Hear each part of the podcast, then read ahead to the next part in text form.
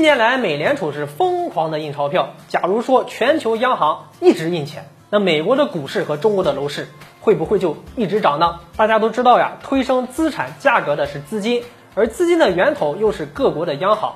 那三月份呀，美股连续熔断的时候，本以为会是一场金融海啸，但是美联储的量化宽松和各国的央行的印钞机一开啊，美股暴跌后啊，又迅速的暴涨回来。这时候啊，大家看到。只要美股出现崩盘的迹象，那美联储就会出来兜底。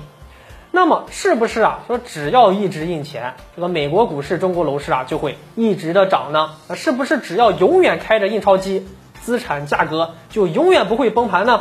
那今天我们就和大家聊聊金融资产上涨的根源，并分析啊，如果一直印钱，最终会出现什么现象？那美股会不会崩盘呢？这里给大家打个比方啊。有一个村庄呀，我们就叫它 A。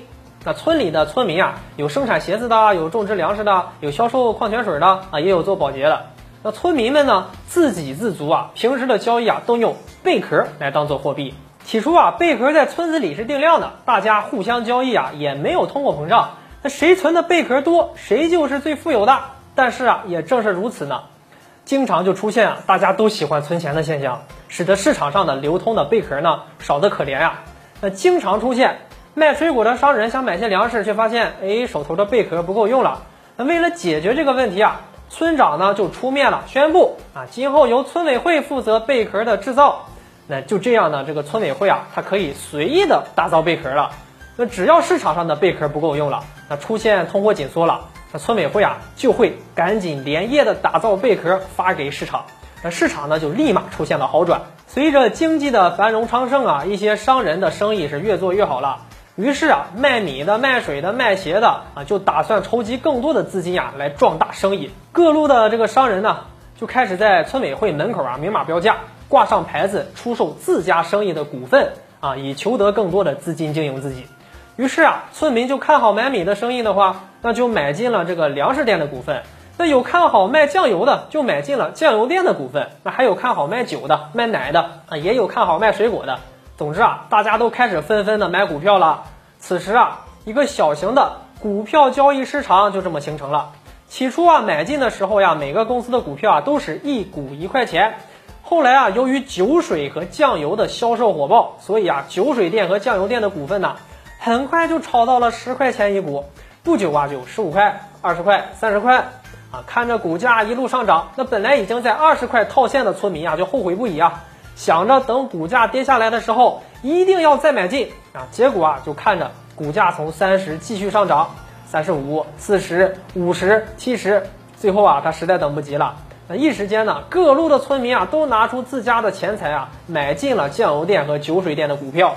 可是没过多久，这股价涨不动了，开始啊掉头向下了，一次熔断。两次熔断，三次熔断，村委会的干部啊，看到村民楚楚可怜的样子呀，就看着村子的经济岌岌可危啊，村长就宣布连夜铸造更多的货币贝壳呀，发给村民，以求稳住民心。就这样，每家每户都拿到了村委会发放的一千个贝壳。由于此前呢，各家各户都把贝壳拿去炒股了，那自己的生意啊，早就荒废掉了。这次啊，村委会啊，又发了这么多的贝壳，那家里吃喝啊，也用不了多少。干脆拿去加仓股市吧，就这样啊，股价又被炒起来了。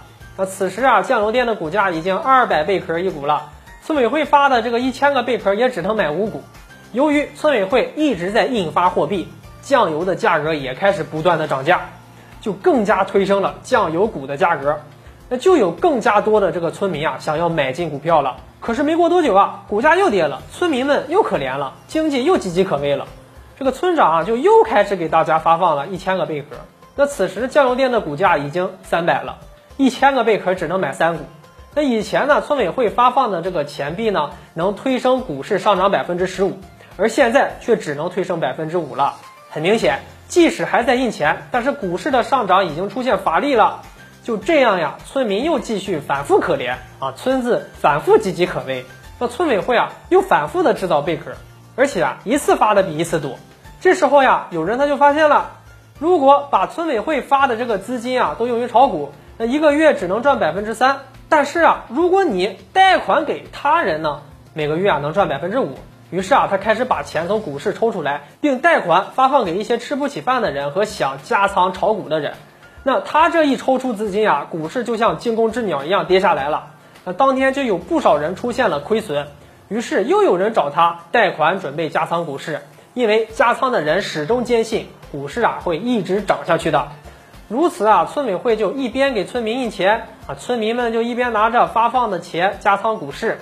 一边呢又四处的贷款加仓股市，慢慢的贷款到期了啊，有村民开始拿村委会发的钱去还贷了，也有村民呢只能拿到村委会发的钱去还贷。那总之啊，就是不卖股票啊，因为他们相信啊，只要村委会在，那股市就会一直涨下去。终于有一天啊，村委会发给村民的钱只够他们还贷的，现在股市已经不再有新的资金进入了，最终一泻千里，股市崩盘。说到这里啊，可能有人会产生疑问：如果村委会一直把钱就这么印下去啊，而且数额一次比一次大，那么还会不会崩盘呢？答案啊是会的，因为总会有人发现实际金融市场的收益率不如贷款利率。同样啊，也总有人会相信啊，哪怕今天的实际股市收益率不如贷款利率，但可能明天呢就可以了。基于此呀，二者就会形成买卖，就一定会有人选择贷款，一定会有人选择放贷。那如此啊，也就必然会有一天啊，村委会发的这个钱只够大家还贷的。